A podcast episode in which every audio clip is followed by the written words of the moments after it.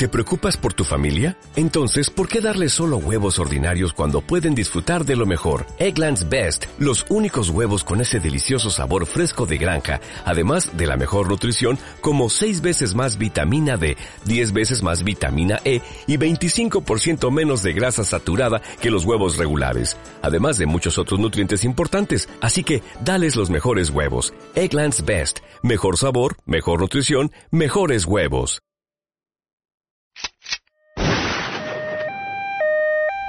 El bien o el mal. Una delgada línea los divide. No la busques en la noche, ni tampoco en la luz del día.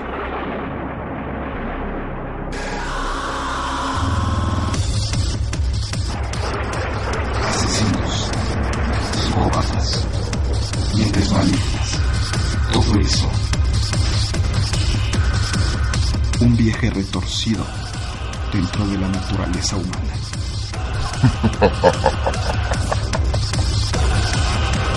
Malvenido seas. Escúchalo propia responsabilidad. Capítulo 13 Asesinos supersticiosos Hechizos, vampiros y aullidos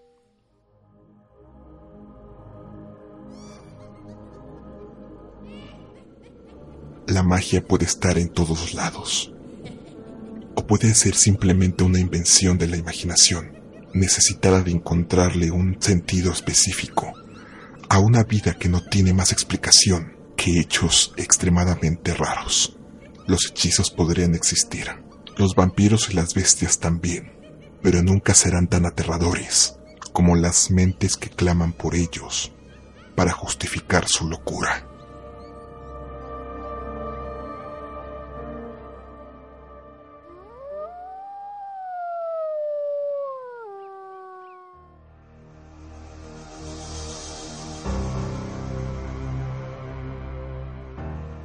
1997, en Bogotá, una mujer, María Concepción Ladino, se había ganado en cierta medida la confianza de su comunidad. Dos chicas se acercan a ella. Sus nombres, Luz Estela y Ana Lucio Bello, las cuales tenían una madre que estaba a punto de morir por cáncer y afligidas buscan a la famosa Doña Conchita para que a través de sus hechizos la ayudaran a salvarse del deceso.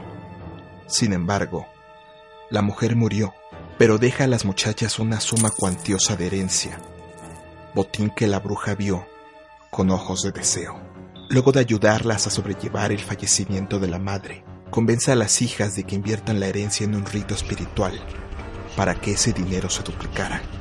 Tiempo más tarde, se encierra en un cuarto de la casa de las huérfanas y les pide que metan todo el dinero en un cofre, el cual ella comienza a hacerle hechizos y oraciones. Una sola advertencia. Por ningún motivo podían abrir el cofre escondido debajo de las camas. Y al tiempo en que el cofre estaba escondido, y las chicas eran engañadas con los rezos de la bruja, les decía que también les ayudaría a comunicarse al más allá con su fallecida madre. Después del tercer mes en el que el cofre estuvo cerrado, una de las hijas comienza a sospechar y al abrir el cofre se da cuenta que el dinero ya no está. Es entonces cuando las hijas empiezan a reclamar a la bruja por haberlas engañado, pero ella les contesta que el dinero se había vuelto invisible y que lo iba a devolver todo mediante un rito especial. Con esa explicación, se los lleva a una quebrada en la sabana de Bogotá y con dos asesinos a sueldo, a modo de sus cómplices, las comienza a matar a pedradas. Este no fue el único delito que doña Conchita, como era conocida, se atrevió a efectuar contra los habitantes ilusos de la comunidad. A un hombre, muy enfermo, dueño de una casa, lo engañó diciéndole que le iba a dar una droga del más allá, que era capaz de curar todos los males que la ciencia no tenía una explicación. De esta manera, le dio varios vasos de refresco con veneno a la víctima, y una vez que el hombre falleció, fingió que el hombre estaba bajo un trance e hizo sesiones espiritistas con la esposa del difunto presente. Al darse cuenta que su marido no estaba dormido ni en trance, sino muerto, le hizo pensar que había sido por un infarto y escapó a toda prisa sin poder quedarse con lo que quería, la casa del hombre al que había engañado previamente. A un par de propietarios de taxis los convenció de que tenían un mal de ojo y por medio de una cuantiosa suma de dinero los citó en la casa, les dio una limpia y les dio unas pócimas verdes, sin saber que esas bebidas tenían algo extraño. Y mientras los hombres sucumbían, ella vendió los carros, utilizando artimañas para lograr sacar una ventaja económica de ese fraude. En otro de sus crímenes, llegó a la comunidad de Bucaramanga y cambió su nombre a la hermana María.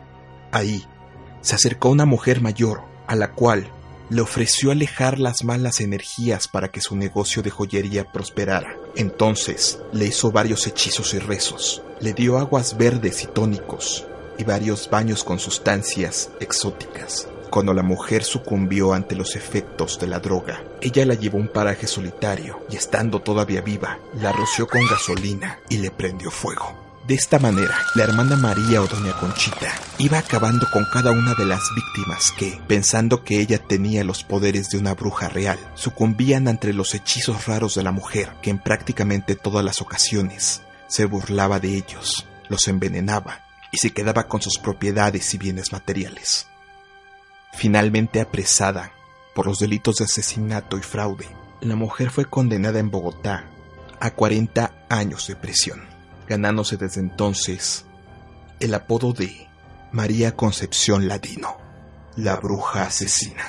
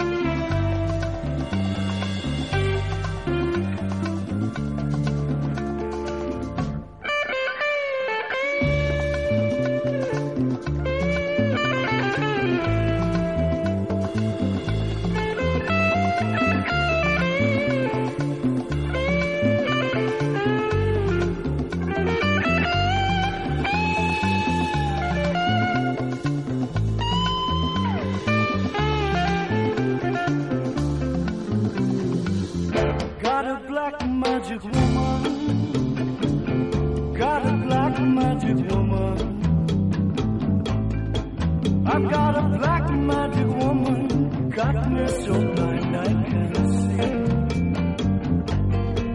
That she's a black magic woman. She's trying to make a devil out of me. Turn your back on me, baby.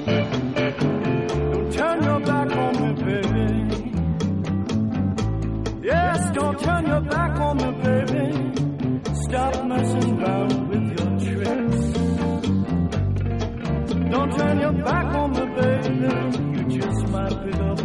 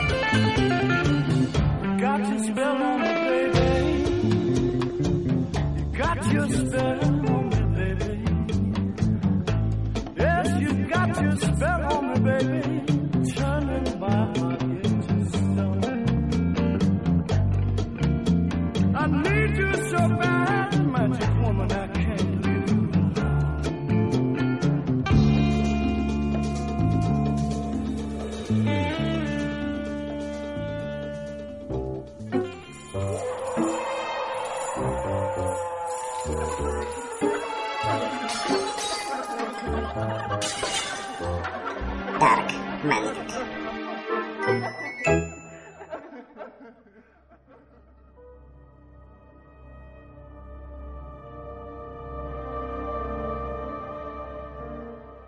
Hay hechos en la vida que no se pueden explicar, y ante una necesidad buscar respuestas, que muchas veces no se encuentran ni en la ciencia ni en la fe, las personas son capaces de tener pensamientos mágicos, los cuales le intentan dar un sentido a su existencia y aquellos actos que no se pueden comprender.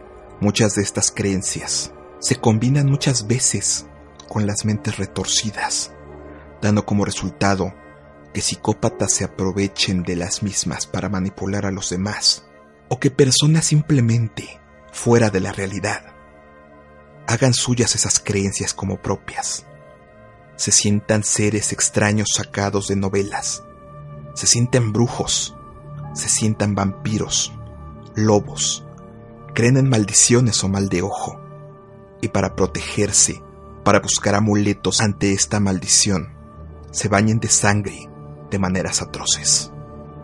De eso es lo que hablaremos en este podcast, esperando que lo disfrutes y mientras los relatos se van colando lentamente por tu alma, estés protegido del mal de ojo, de la crueldad del lado oscuro del ser humano. Malvenido seas. Esto es Dark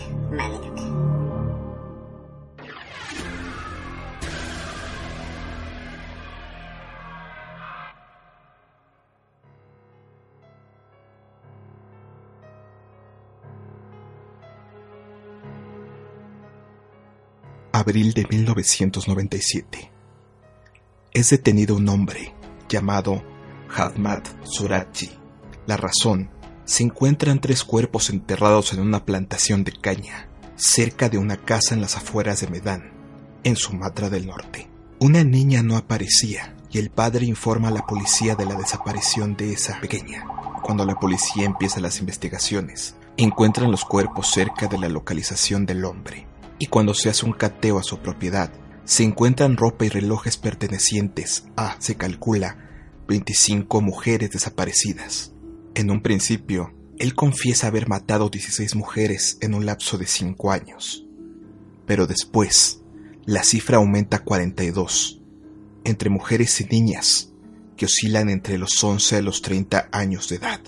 10 años aproximadamente de muertes. Sus esposas también fueron detenidas pues fueron consideradas cómplices de las fechorías.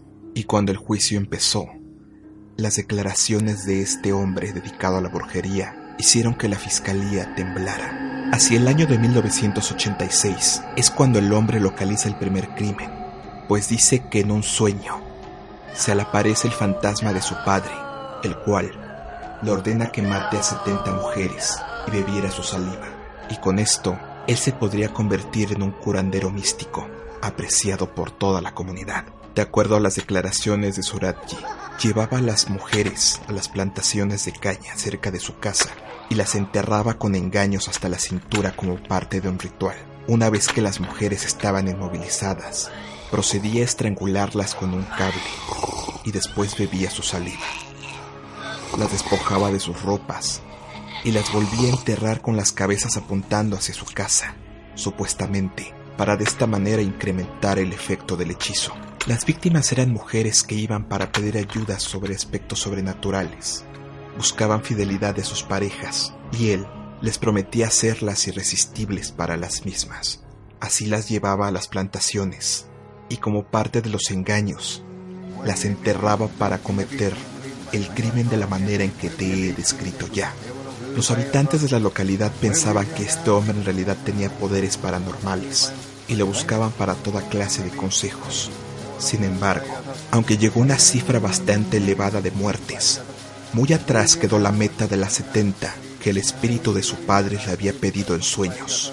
Se le solicitó clemencia y que le fueran perdonados sus crímenes hacia el 2007, pero esta perspectiva no fue cumplida y fue fusilado en una plantación de Delhi Serdán, al norte de Sumatra, en julio del año 2008. Proveniente de un lugar con tradiciones que tienen que ver con la brujería y el vudú, Ahmad Suratji combinó sus sueños extraños con esas costumbres de la sociedad, convirtiéndose bajo el mote de el brujo asesino.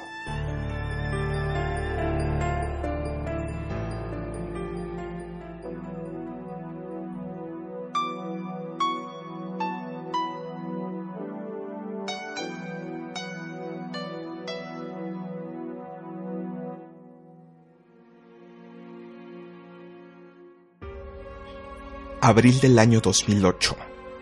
En el estado de Hidalgo, en México, dos hermanas, Dulce y Rosa Rodríguez, de 23 años, son detenidas. La causa, habían acudido a una bruja y adivina esotérica, quien después de hacerles rituales y lectura de cartas, les aseguró que su cuñada las tenía embrujadas y que era la responsable de la muerte que acababa de suceder días antes de la madre de ambas sedientas de una venganza supuesta. Por lo que les había dicho la bruja, planearon con una semana el homicidio. Y entonces, en una oportunidad, tomaron a la víctima, la cuñada de nombre Beatriz Sánchez, a quien asfixiaron, descuartizaron y por orden de la bruja le prendieron fuego, haciendo el mismo acto con su sobrino, el hijo de Beatriz, de apenas tres meses de edad, de acuerdo a las declaraciones de las mujeres homicidas utilizaron una faja con la cual ahorcaron a la mujer y a su hijo, para también mutilarla con hachas y tijeras. Cortaron por la mitad del cuerpo de la cintura hacia debajo de Beatriz y lo metieron en una bolsa diferente. Después, en la otra bolsa, pusieron la parte de arriba de la misma mujer, junto con su hijo, y lo aventaron a las brasas de un fogón. Al llegar un familiar y encontrarse los restos de los oxisos, llamó inmediatamente a la policía y mientras llegaban, los habitantes intentaban linchar a Dulce y Rosa, sin que pudieran lograrlo ante la intervención de las autoridades. Una mujer inocente y su hijo, víctima de la venganza que provocó una lectura de cartas y una consulta a una bruja, que ahora tendrá que cargar en cierta medida con ser la incitadora intelectual de ese acto. ¿Hasta dónde llegarías tú simplemente porque te lo diga un chamán, un hechicero o una bruja.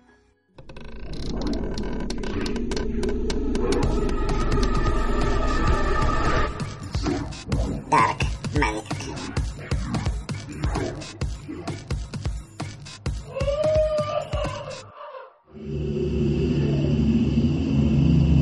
Debes cuidarte del mal de ojo, de aquellas maldiciones que te manden tus enemigos y los que se hacen llamar tus amigos así que prepara bien tus amuletos.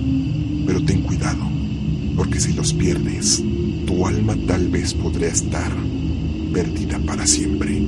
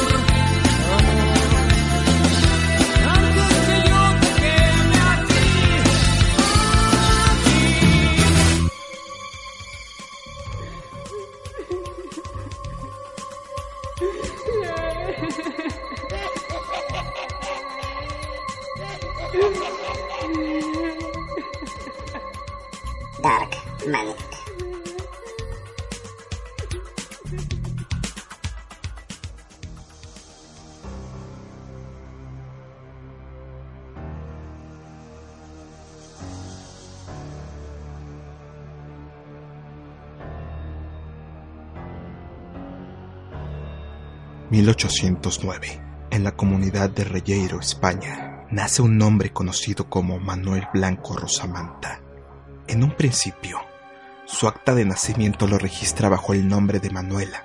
Sin embargo, se sabe que este nombre fue un error, al cual correspondía que el niño sufría de un pseudo-hermafroditismo femenino, una condición extraña que hace que la persona nazca siendo mujer y con el paso del tiempo se va desarrollando con características de hombre. Otra de las características de esta enfermedad, o diferencia mejor dicho, son los episodios de agresividad extrema, por lo cual se sospecha que esta condición pudo ser la causa que transformara a Rosamanta en el hombre lobo de Alaris. Su adolescencia fue relativamente normal a pesar de sus diferencias. Se sabe que a los 21 años contrajo matrimonio con una mujer de nombre Francisca Gómez Vázquez y que en este periodo trabajó como sastre hasta que su esposa falleció hacia 1834. Llevaba una vida relativamente normal y no despertaba ninguna sospecha, pero después de un tiempo comenzó una vida ambulante. Los rumores de la gente decían que había sido un asesino en Castilla, donde había matado a un criado y también, supuestamente, a un vendedor ante estos rumores, se le condenan a 10 años de presidio. Ante esta condena un tanto injusta, Rosamanta escapa y se oculta en Galicia, donde vive y trabaja como jornalero en la casa de Andrés Blanco, desapareciendo algunos días y regresando con mercancía de contrabando que vendía en fiestas y mercados. Durante este tiempo, se le recuerda como una persona afable, de buen temperamento y buena disposición, aunque curiosamente no participaba en una de las actividades, el sacrificio de animales, pues supuestamente no soportaba el correr de la sangre de las inocentes criaturas. Tiempo después, sostiene una relación con una mujer y después de una serie de eventos extraños, la mujer desaparece misteriosamente y mientras él alega que ella solamente está sirviendo en otra comunidad, nadie sospecharía que el hombre ha descuartizado a esta y a otra mujer. Les ha sacado la grasa para venderla clandestinamente, dejando los despojos al aire libre, con la intención de que los lobos mordieran y acabasen con los restos mortales. Pero también al mismo tiempo, es en esta técnica que se empieza a construir una leyenda sobre Rosamanta, en la cual él supuestamente se transformaba en hombre lobo y en estas transformaciones asesinaba sin voluntad y conciencia a todas sus víctimas. Con el paso del tiempo, Rosamanta sigue con sus negocios, conociendo gente que después desaparecería y que extrañamente después aparecería asesinada salvajemente, sin grasa en sus cuerpos y sus despojos siendo consumidos por los colmillos de los lobos. Se sabe después que Rosamanta comerciaba con algunos bienes y prendas de sus víctimas, factor que sería determinante para tener pruebas que posteriormente lo llevarían a su perdición. Los rumores de las personas comienzan a correr, y en 1852, ante tantas coincidencias, Rosamanta se encontraba angustiado de saber que la gente decía que él era un sacamantecas, nombre que vulgarmente se le da a un asesino, el cual, al matar a sus víctimas, les extrae la grasa para venderla con diferentes propósitos. Intentó hacer algunas tretas para escapar, pero no le dio resultado y fue trasladado a un juzgado, donde sin más remedio hizo confesiones que estremecerían a las personas durante décadas. Admitió matar a 13 personas, pero él decía que no era su culpa, sino que sufría una extraña maldición, maldición la cual lo convertía en hombre lobo, y que esa metamorfosis la sufría desde los 13 años. Una de sus declaraciones utiliza las siguientes palabras para definir la forma en la cual acabó con una de sus víctimas. Un día, me encontré con dos lobos grandes con aspecto feroz. De pronto, Me caí al suelo y comencé a sentir convulsiones. Me revolqué tres veces sin control y a los pocos segundos yo mismo era un lobo. Estuve cinco días merodeando con los otros dos hasta que volví a recuperar mi cuerpo, el que usted ve ahora, señor juez. Los otros dos lobos venían conmigo, que yo creía que también eran lobos, y se cambiaron a forma humana. Eran dos valencianos. Uno se llamaba Antonio y el otro Don Genaro, y también sufrían una maldición como la mía. Durante mucho tiempo salí como lobo con Antonio y Don Genaro. Atacamos y nos comimos a varias personas porque teníamos hambre. En abril de 1853, Rosamanta fue condenada a morir, a pesar de que muchos de los cuerpos no se habían encontrado, y algunos se determinó que efectivamente habían sido atacados por lobos reales. Él lanzaba las siguientes palabras.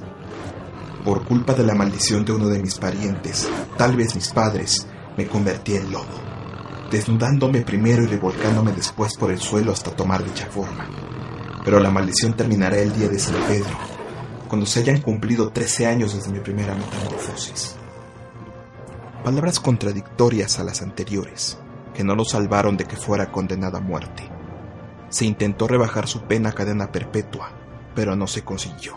Algo que ha ayudado a alimentar la leyenda de Rosamanta es de que una vez que estaba en su prisión, extrañamente desapareció, pues no existe ninguna evidencia de cuál fue su destino.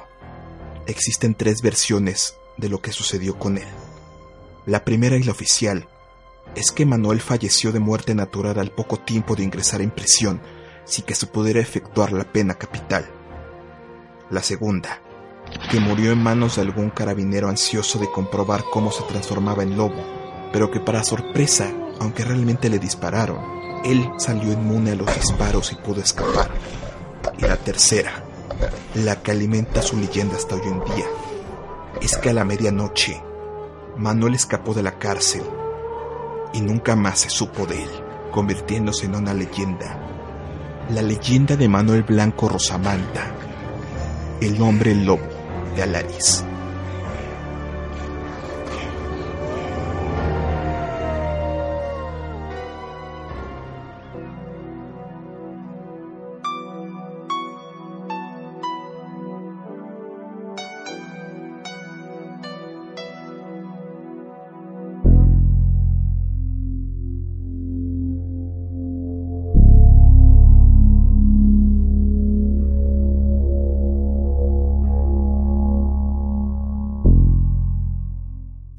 Alemania. Hacia el año 1550 fueron los tiempos donde un lobo estremeció a la comunidad entera con sus aullidos de perversión y maldad. En aquellas épocas era común que a las personas que eran condenadas por crímenes se les considerara como hombres lobo o como brujos o brujas. Pero este personaje definitivamente sí tuvo bastante que ver con el nombre que le habían dado pues él mismo confesó que era un hombre lobo real. Poco se sabe de forma fidedigna de sus crímenes, pues muchos fueron dejados en testimonios que se perdieron con el paso de los tiempos, pero esta es la información que se ha rescatado hasta nuestros días. Su nombre era Peter Stump y se le conoce como el hombre lobo de Bedburg, hombre de buena posición económica, que hasta el año 1580 queda viudo quedando a cargo de dos hijos, una chica de 15 años y un hijo de edad desconocida.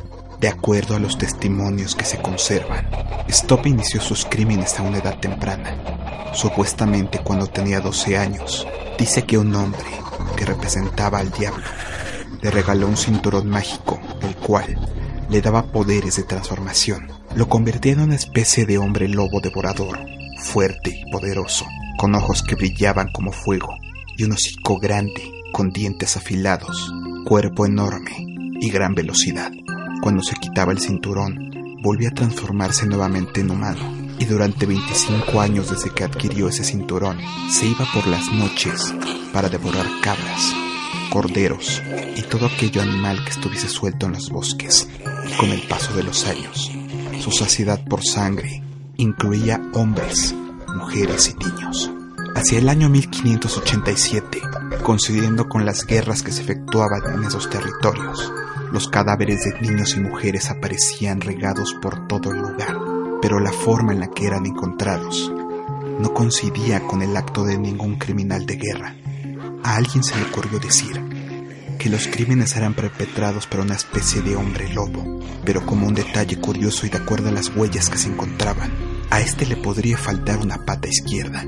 Mediante sospechas, en una época donde cualquier sospecha mínima era causa para ser perseguido por las autoridades eclesiásticas, Stone fue capturado en 1589, pues se encontraba desnudo, corriendo a cuatro patas, cubierto de sangre y de barro, y en una actitud rebelde, lanzando incluso mordidas a los guardias que intentaban someterlo. Mediante la tortura, Stone confesó haber matado y comido a 14 niños, y que a dos mujeres embarazadas les había arrancado el feto de los vientres para comerse su corazón caliente y crudo, al cual él describía como bocados delicados y exquisitos. Incluso uno de sus propios hijos había sufrido del canibalismo de este hombre, el cual le había devorado el cerebro. Acusado de canibalismo y de someter relaciones incestuosas, fue sentenciado a morir junto con su hija. El hombre no demostraba ninguna culpa y al contrario, decía que había sostenido relaciones con una demonio enviada por el mismo diablo. 31 de octubre de 1589. De acuerdo a los apuntes dejados, se comete finalmente la pena de muerte contra Stump, su hija y su amante, empezando por ellas, a las cuales se les amarra, se les quita la piel estando vivas y posteriormente son estranguladas, mientras Stump tiene que mirar por obligación esas muertes encadenado. Después, lo someten en la rueda, una herramienta de tortura típica de la Inquisición, en la cual, mediante las vueltas, el cuerpo iba siendo lentamente destrozado, al tiempo en que partes de su cuerpo iban siendo arrancadas por otro verdugo, acción que se realizaba con unas tenazas ardiendo al rojo vivo. Cuando sus extremidades ya estaban totalmente rotas debido a las torturas de la rueda y le hacían falta varios fragmentos de carne en el cuerpo, uno de los verdugos tomó un hacha y le cortó las manos, los pies, supuestamente, para impedir que después pudiera levantarse y salir de su tumba. Stone fue decapitado como acto final y los pedazos de su cuerpo fueron quemados junto con los cadáveres de su hija y su amante. Leyenda, fantasía o realidad. Se sabe que una combinación de los tres factores son los que acompañan a esta historia. Pues aunque en nuestros días puede considerarse como una atrocidad los crímenes de Stomp, lo que se sabe a ciencia cierta es que las declaraciones que él hizo después de la tortura eran declaraciones propias, por lo que quedan a la posteridad como uno de esos asesinos seriales de los cuales, por su antigüedad, no sabemos cómo clasificarlos o cómo juzgarlos. Queda como la leyenda del hombre lobo de Bedburg.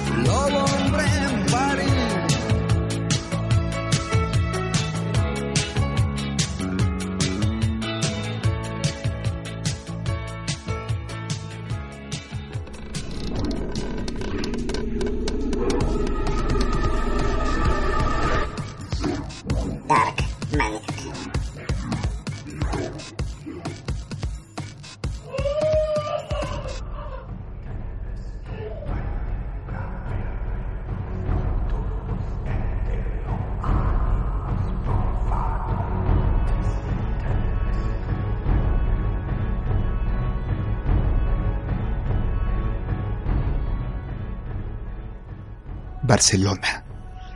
Aproximadamente hacia el año 1912, había un mito muy común de la existencia de mujeres, cuyo propósito era raptar niños para extraerles la sangre, la grasa y algunas otras partes que podían posteriormente vender como relleno de almohadas u otras variedades. Entre los nombres más sonados está el de una mujer que hizo historia, su nombre Enriqueta Martí, conocida desde entonces como la vampira de Barcelona. La historia comenzó cuando en el mes de febrero del mismo año 1912, una niña de 5 años, de nombre Teresita Guitart, desapareció una noche mientras iba con su madre, y mientras ésta se entretenía unos segundos para charlar con una vecina, la niña se soltó de su mano, siguiendo a una mujer que amablemente la invitó a ir hacia ella para entregarle unos dulces.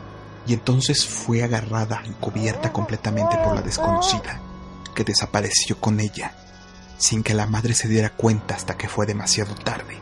Con esta historia, los rumores empezaron a circular de la existencia de una supuesta robachicos, y entre los nombres que iban surgiendo y las supuestas denuncias de vecinos por aspectos y conductas un poco sospechosas, se identifica una mujer de 43 años, de nombre Enriqueta Martí Ripolles, una mujer que se prostituyó desde los 20 años y tiempo después se casó con un pintor fracasado, en una relación que duró 10 años, hasta que en 1909 es detenida cuando se le descubre que era la administradora y poseedora de un prostíbulo, en el cual tenía menores de ambos sexos que iban entre los 5 a los 16 años. Gracias a las influencias de gente poderosa, Enriqueta Martí logra no pisar la cárcel, pero desde entonces la leyenda que surge en ella es muy extraña, pues de día se sabe que mendigaba por las calles, yendo hacia los conventos, las parroquias, caminando por las calles, pidiendo limosna y comida, pero en las tardes y en las noches sale de su casa vestida elegantemente con sedas y terciopelos, conductas extrañas que nadie notó, hasta que empezaron los rumores que aquella mujer, vagabunda de día y millonaria de noche, tendría que ver con las supuestas desapariciones recientes de niños. Entonces el juez ordena un registro a su casa. Es cuando se encuentran cosas que dejan a las personas totalmente desconcertadas. Su casa, aunque con un aspecto maloliente extraño, estaba totalmente llena de muebles exquisitos y de un mobiliario que definitivamente costaba bastante dinero. En un armario había dos trajes de niño y de niña, medias de seda y todo tipo de vestuarios de niño, así como también varias pelucas rizadas y trajes que supuestamente inmediatamente. Enriqueta vestía cuando salía por las tardes. Entre otros artículos, encontraron en la cocina un saco que al abrirlo contenía el traje de un niño y un cuchillo totalmente ensangrentado, mientras que en otra habitación, en otra bolsa, había bastante ropa sucia y vieja, pero en el fondo varios huesos de niños, costillas, clavículas, fémurs. En total, dicen los expertos que había restos de por lo menos 30 niños diferentes, con señales de haber sido expuestos al fuego, lo que daba como creencia que los niños habían sido sacrificados y se les había extraído la grasa de sus cuerpos. En otro armario, encuentran la cabellera natural de una niña rubia de 3 años, cabellera que aún tenía el cuero cabelludo fresco, con trozos de carne y de sangre. La última habitación, que costó trabajo poder abrir, dado la cerradura, con varias protecciones, tenía un tesoro macabro, varios frascos, muchos de ellos rellenos de sangre coagulada, otros con grasa humana y varias sustancias de origen humano. Junto a todos estos frascos, un libro el cual parecía tener extrañas fórmulas, así como un cuaderno grande lleno de recetas que supuestamente curaban varias enfermedades, todas conteniendo en sus ingredientes huesos, carne y sangre de niños. Cuando fue detenida, la propia Enriqueta reconoció que era curandera, que solía vender varios remedios que ella misma confeccionaba con partes del cuerpo humano. Lo más macabro del asunto es que supuestamente se encontró una lista con los clientes de la mujer, lista en la cual existía gente de cargos muy importantes y profesiones respetables, y que dado el carácter de la misma, desapareció misteriosamente en los registros policiales, descubriendo que Enriqueta poseía más domicilios. Todos fueron registrados encontrando en algunos de ellos más huesos y fragmentos de ropa de niño, así como nuevos frascos con sustancias desconocidas y algunos cráneos de niños, aún con fragmentos de piel y cuero cabelludo de heridos, todos rondaban entre los 6 y los 8 años de edad. Encarcelada por los brutales crímenes que cometió, muere tiempo después en la cárcel al ser linchada por sus compañeras presas que repudiaban a la asesina de niños. Los nombres que estaban en la lista de la vampira nunca fueron expuestos a la opinión pública, convirtiendo a Enriqueta Martí en una asesina cruel y despiadada de infantes que usaba su sangre para satisfacer deseos extraños de bienestar, conocida desde entonces ya como la vampira de Barcelona.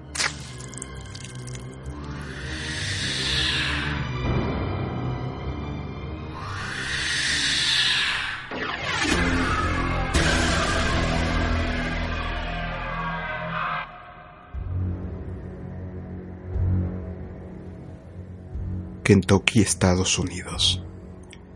Era marzo de 1980 cuando nace un hombre, Roderick Justin Ferrell.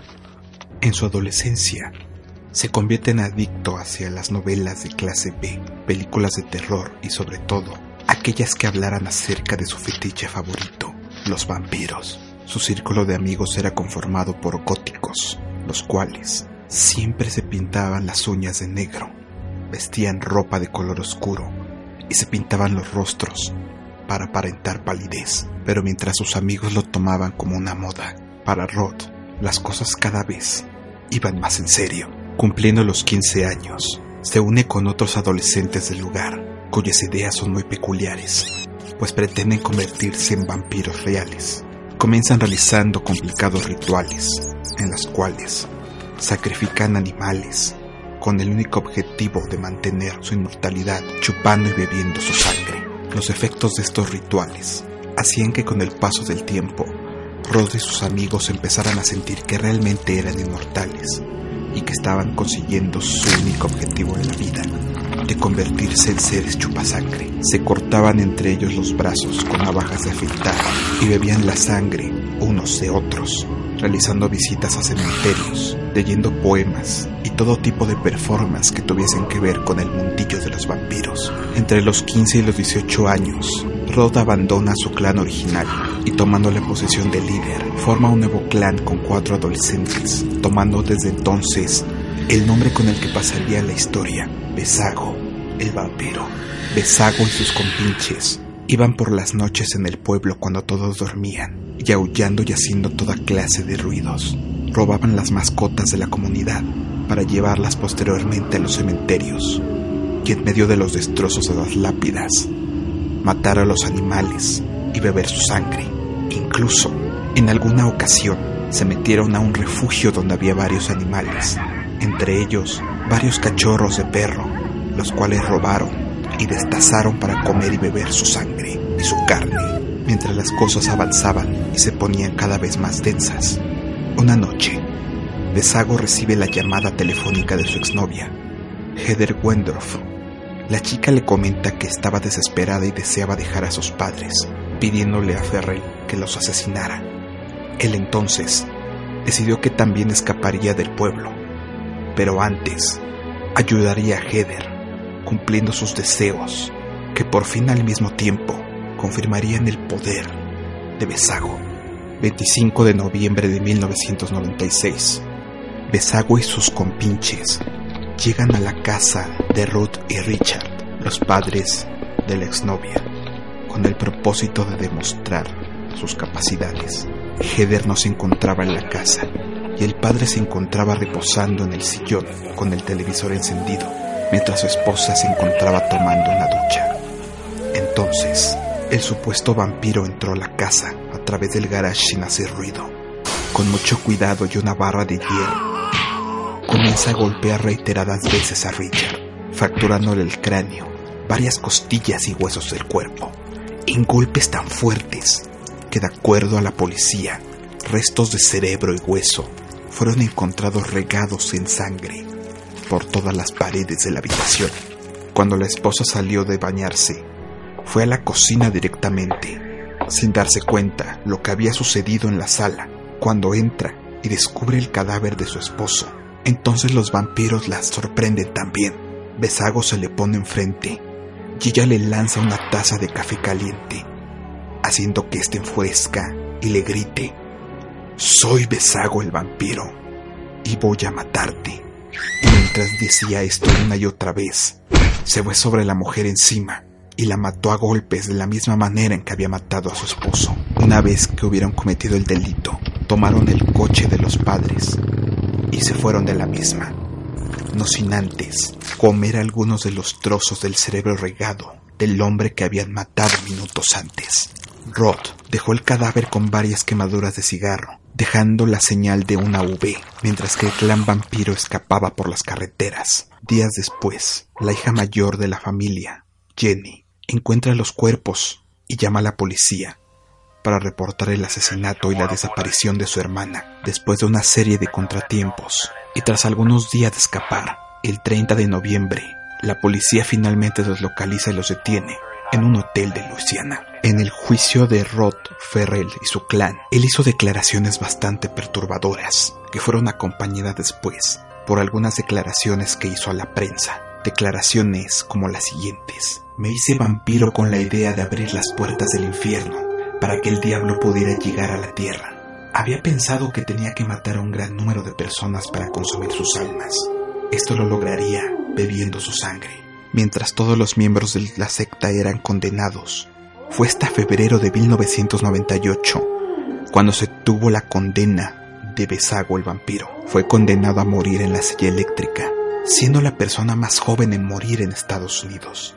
Pero cuando le dieron la sentencia, él sonrió y afirmaba que a sus 500 años de edad había vivido lo suficiente y que al ser inmortal no podrían jamás asesinarlo gracias a la acción de sus abogados, finalmente pudieron conmutarle la pena. Y actualmente, este ficticio chupasangre se encuentra en una prisión, condenado a cadena perpetua. En una de sus últimas entrevistas, Rod Ferrell, jactándose de lo que había hecho, declaró las siguientes palabras. Decidí tomar el camino del mal porque quería ver qué sucedía.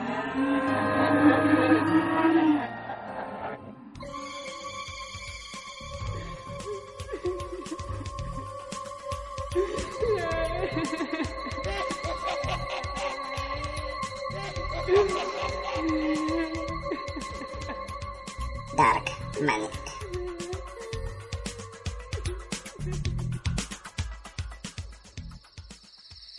Encallado en este espeluznante pueblo, ella se llevó mi corazón y creo que se llevó también mi alma. Corro con la luna, lejos desde la matanza del fiero sol. Abre los ojos y no dejes de llorar. Nena, te sacaré toda la sangre.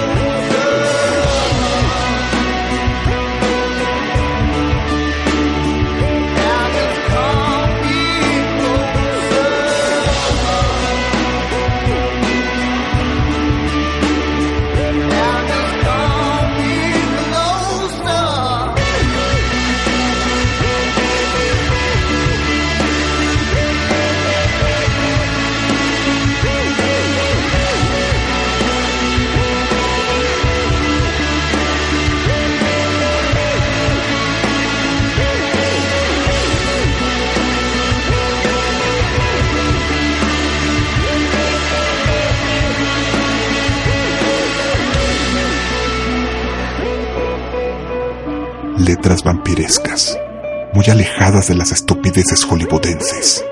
Kings of Leon, Closer.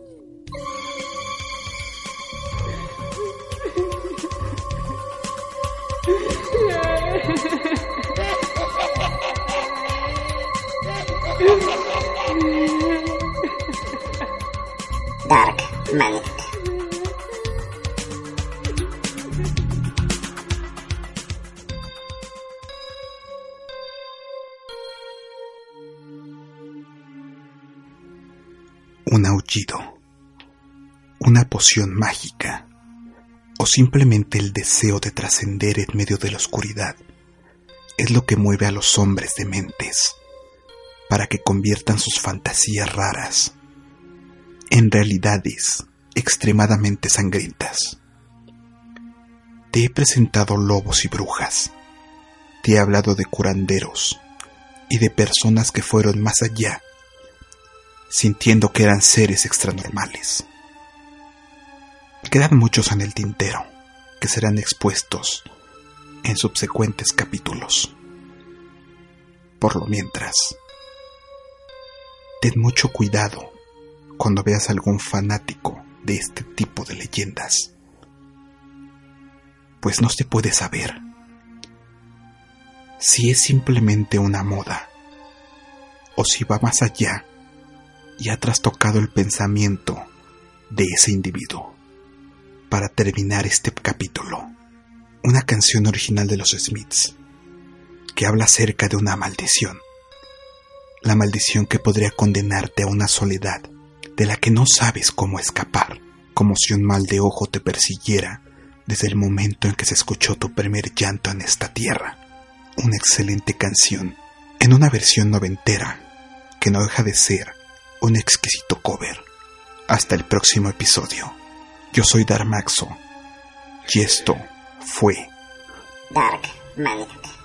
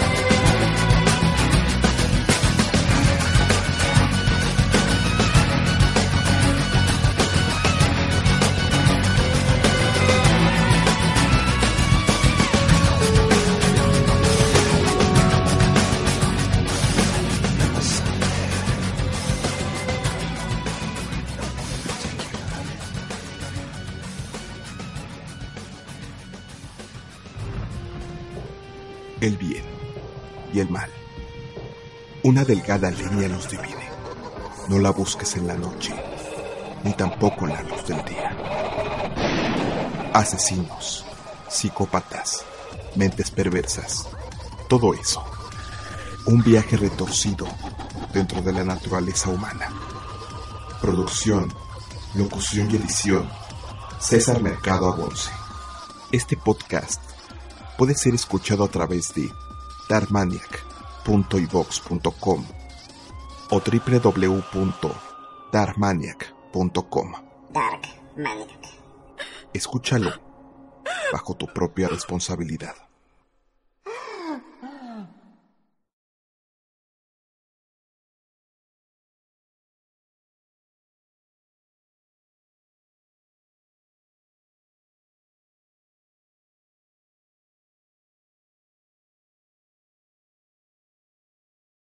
¿No se merece tu familia lo mejor? Entonces, ¿por qué no los mejores huevos? Ahora, Egglands Best están disponibles en deliciosas opciones. Huevos clásicos, de gallina libre de jaula y orgánicos de Egglands, que ofrecen un sabor más delicioso y fresco de granja, que le encantará a tu familia. En comparación con los huevos ordinarios, Egglands Best contiene la mejor nutrición como 6 veces más vitamina D, 10 veces más vitamina E y el doble de omega 3 y B12. Solo Egglands Best. Mejor sabor, mejor nutrición, mejores huevos. Visita egglandsbest.com para más información.